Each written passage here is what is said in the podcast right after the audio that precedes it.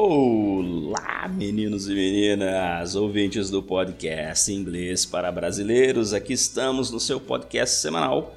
Agora, bem dizer, estamos definindo que toda sexta teremos um episódio novo para você. É bom ter um dia certo.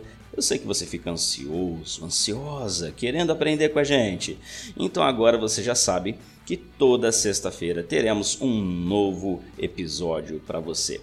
É, hoje o que vamos falar é sobre duas palavras importantes que nós devemos saber usar corretamente e que podem ser usadas como slangs, como gírias. São gírias úteis, ok? Useful slang words que eu separei aqui para vocês. Então, bora vinheta e vamos lá, let's go!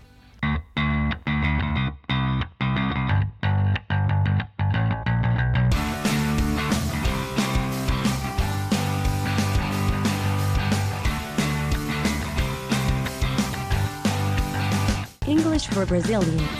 The most delicious podcast to learn English. Ok, meu povo, então vamos lá falar um pouquinho sobre slangs no dia de hoje, ok? Slang, se você às vezes pulou a introdução a slang, é uma gíria. E nós vamos falar de duas gírias que são usadas aqui em inglês que vão ajudar seu inglês a ficar mais bonitinho, mais gostosinho e vai ficar mais agradável, mais legal de conversar. E o principal, né? Se um native speaker, um nativo fala com você, ou alguém que tem um inglês bom vai falar com você, usa a expressão e você não conhece, você vai ficar viajando. Então, o objetivo do podcast é sempre trazer coisas úteis, coisas que você nem sempre vê em livros didáticos ou no seu curso de inglês e por aqui, pouquinho a pouquinho, você aprende mais. É, lembrando que os nossos posts, os nossos podcasts, eles, eles ficam salvos lá no nosso site. Já conhece o nosso site? Então acessa lá www.theflashschool.com. Para você acessar os podcasts, tem um menu bem claro lá, facinho no canto direito em cima, onde você clica e está lá, podcasts. E aí você lê o conteúdo desse post, alguns exemplos que nós vamos dar aqui, e você consegue então entender talvez melhor aquilo que foi dito aqui pela gente. Obrigado por ser nosso ouvinte e bora lá então no nosso podcast de hoje. Uh, a palavra que nós vamos falar primeiro é a palavra sure, sure, S-U-R-E, que significa certeza. Então, sure é uma palavra comum que a gente usa e ela pode virar uma gíria dependendo da utilização que você faz. Bom, vamos falar primeiramente sobre a, a definição mais básica, né? Quando você tem certeza de alguma coisa, você usa essa palavra sure. E a pessoa falou, por exemplo, oh, uh, is that your car? And say, yeah, sure. É claro que é meu. Uh, então, sure serve para isso. Mas vamos colocar aqui situações diferentes onde sure Poderia ser usada com palavras comuns, mas não, sure vira uma gíria bem útil. Por exemplo, se você não só gosta de alguma coisa, só que você adora aquela coisa, você, você curte muito, você gosta muito. Vamos imaginar aqui um chocolate cake um bolo de chocolate. E aí você quer falar, gente, mas tava delicioso, tava bom demais aquele um. Eu comi quase que inteiro, comi quase tudo. É, e aí você fala então usando sure. Oh, guys, that chocolate cake sure was delicious. Sure was tasty.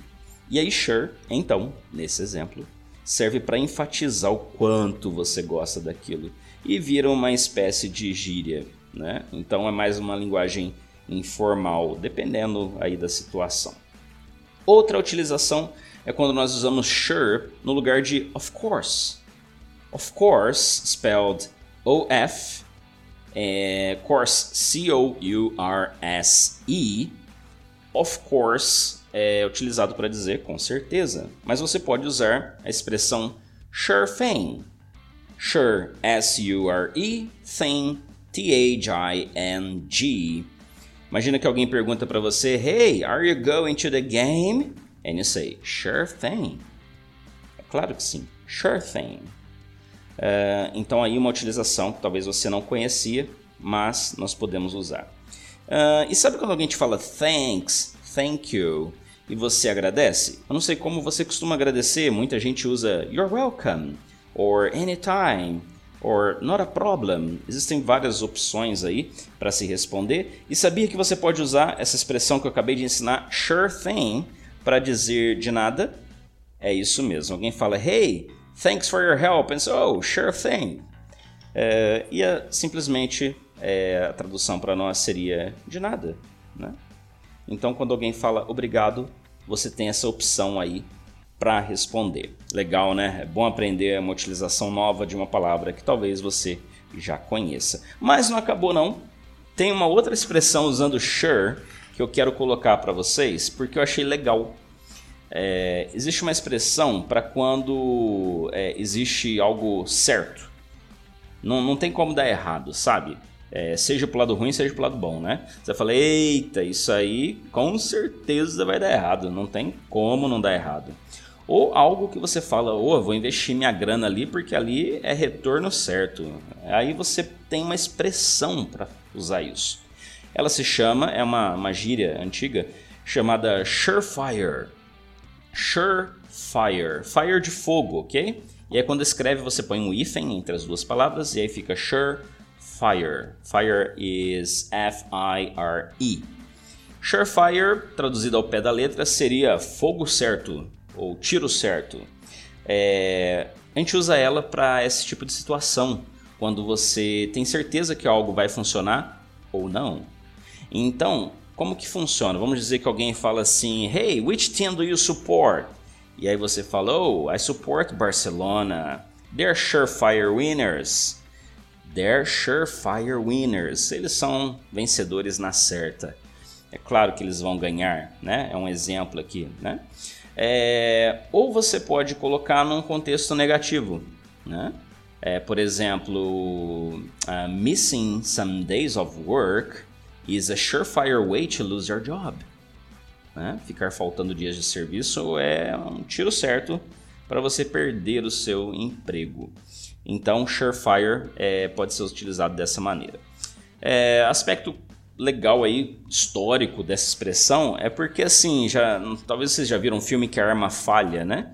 E aí antigamente eles usavam para falar que uma arma, um rifle, por exemplo, eh, se ele era surefire, quer dizer que ele não ia falhar na hora de, de meter bala.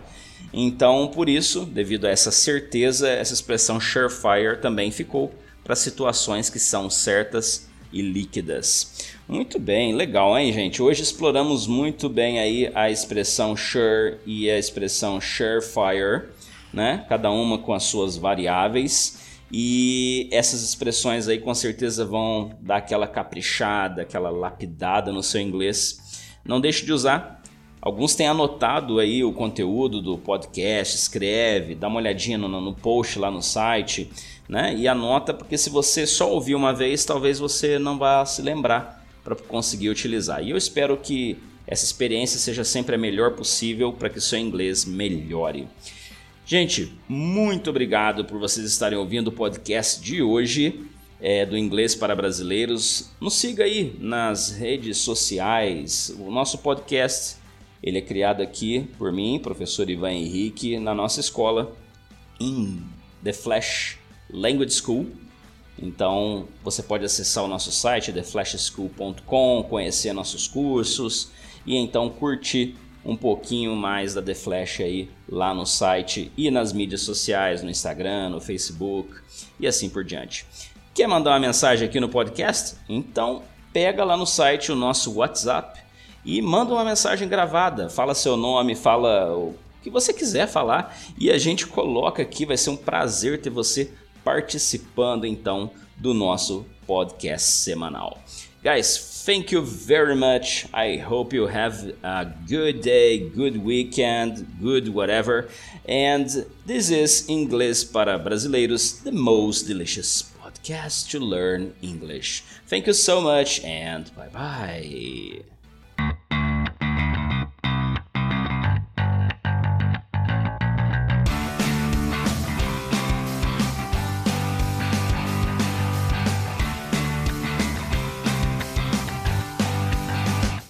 For Brazilians.